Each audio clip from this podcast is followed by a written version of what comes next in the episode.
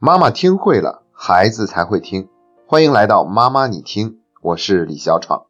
前两天有位妈妈问了这样一个问题，她说在过节的时候，儿子跟小堂妹之间发生了一点冲突，因为堂妹特别想玩哥哥的玩具，可是做哥哥的他就是不答应，于是两个人就起了争执。然后爷爷在旁边劝了半天也都不管用，这个孩子还是非得要坚持把玩具收起来。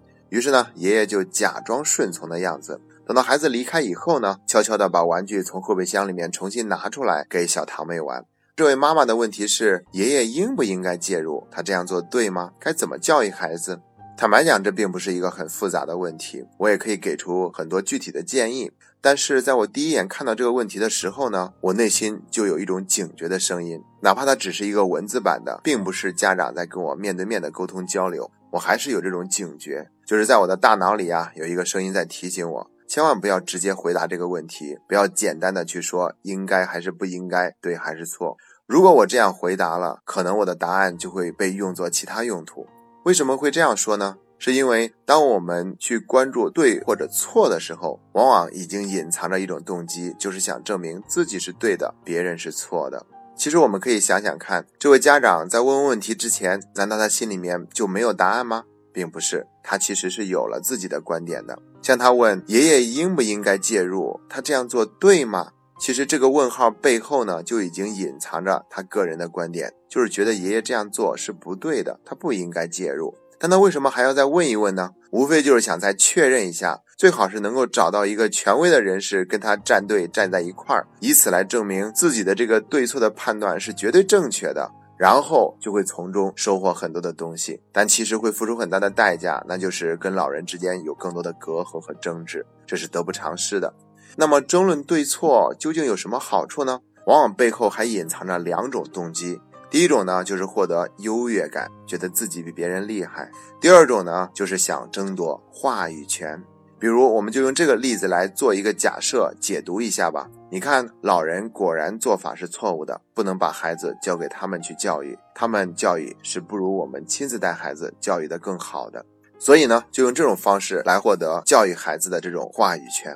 今天提起这个话题，就是想告诉大家，有的时候对或者错真的并没有那么重要，更没有必要去争论。就算是我们想证明自己是对的。难道就必须得以证明别人是错的为前提吗？而别人即便是错的，难道我们自然就是对的吗？就没有可能别人也是错的，我们也是错的？别人是对的，而我们也是对的吗？所以干嘛非得有这种非输即赢的心态去争执呢？最好的做法就是不评价对错，而是去关注怎么样做会更有效，更能够解决问题。那在讲这个案例具体应该怎么做之前，我想跟大家分享一下，在 FCA 精进小组里面很多家长的做法，他们真的都已经非常好的遵守了界限，坚决不去评价对错，而是让自己去更好的关注这个事情应该怎么解决。第一个案例呢，是在国庆节的时候，孩子特别努力的学习，想把作业赶快写完，这样接下来就可以痛痛快快的出去玩了。然后到晚上呢，有一项作业是要去打印一些资料。于是呢，孩子就想请爸爸跟他一块儿出去找一个打印社做这些事情。可是爸爸呢，当时有点累，就各种推辞，各种懒，不愿意去陪孩子出去打印。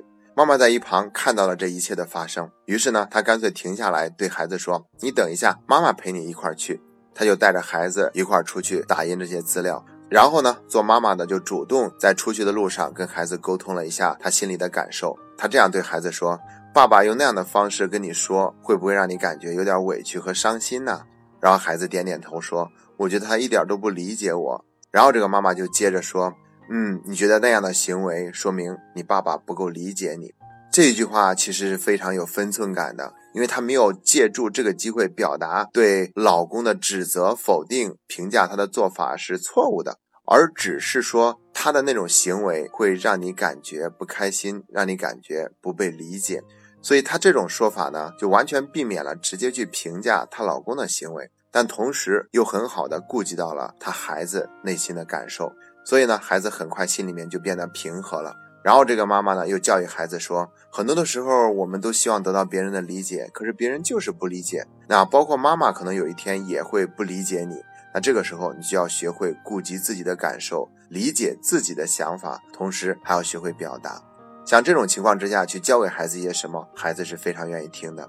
这是第一个案例。那我们再来聊一下第二个，是孩子跟奶奶之间发生了冲突。因为在这个家庭里面，奶奶经常说一些否定孩子的话，打击孩子的话。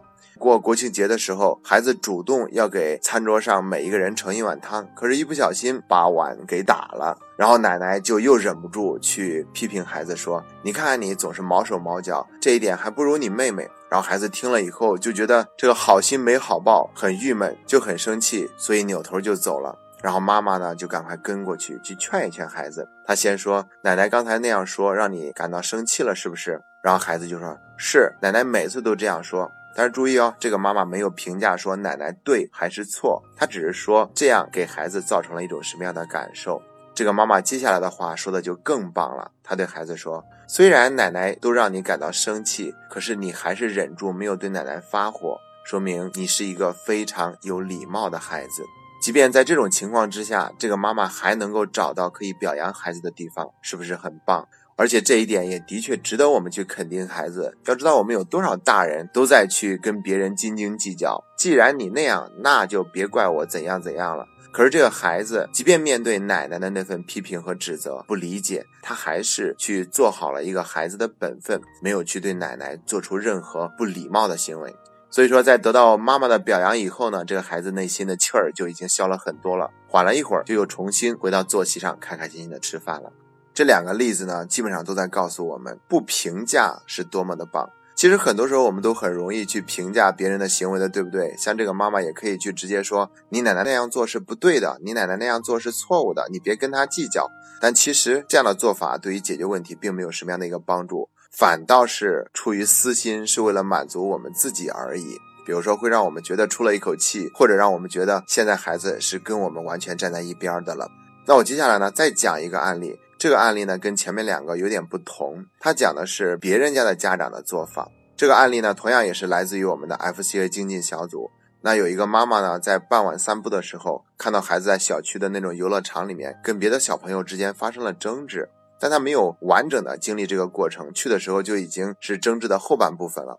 对方那个小朋友呢，他的爸爸在旁边很强势，训斥了他的孩子，还说了很多难听的话。然后这个小男孩呢就觉得很委屈，然后妈妈过来以后呢，就跟妈妈主动倾诉自己内心的那份愤愤不平。那在这个过程中，是不是妈妈就可以评价一下对方那个家长的做法了呢？可是这个妈妈也没有去评价，她表达了对孩子更多的这份理解和尊重。当然了，像这种家长，他的做法的确是不值得提倡的，对不对？那我们可以去明确的表达我们的看法和观点，但还是不去评价对或者错。比如，我们可以对孩子说：“如果我是那个孩子的家长的话，那我不会用那样的方式去跟你说话，也不会用那样的方法对待你。”或者，我们可以告诉给那个孩子说：“妈妈永远都不会用那个叔叔的做法去教育你。”我们用这样的方式跟孩子沟通，既明确的表达了孩子的立场，让他感觉我们并不是认同对方的做法的，同时呢，又让孩子感觉我们是非常理解和尊重他的。所以说，我们可以明确表达自己的立场的同时，也不去点评，这样做真的是非常棒的。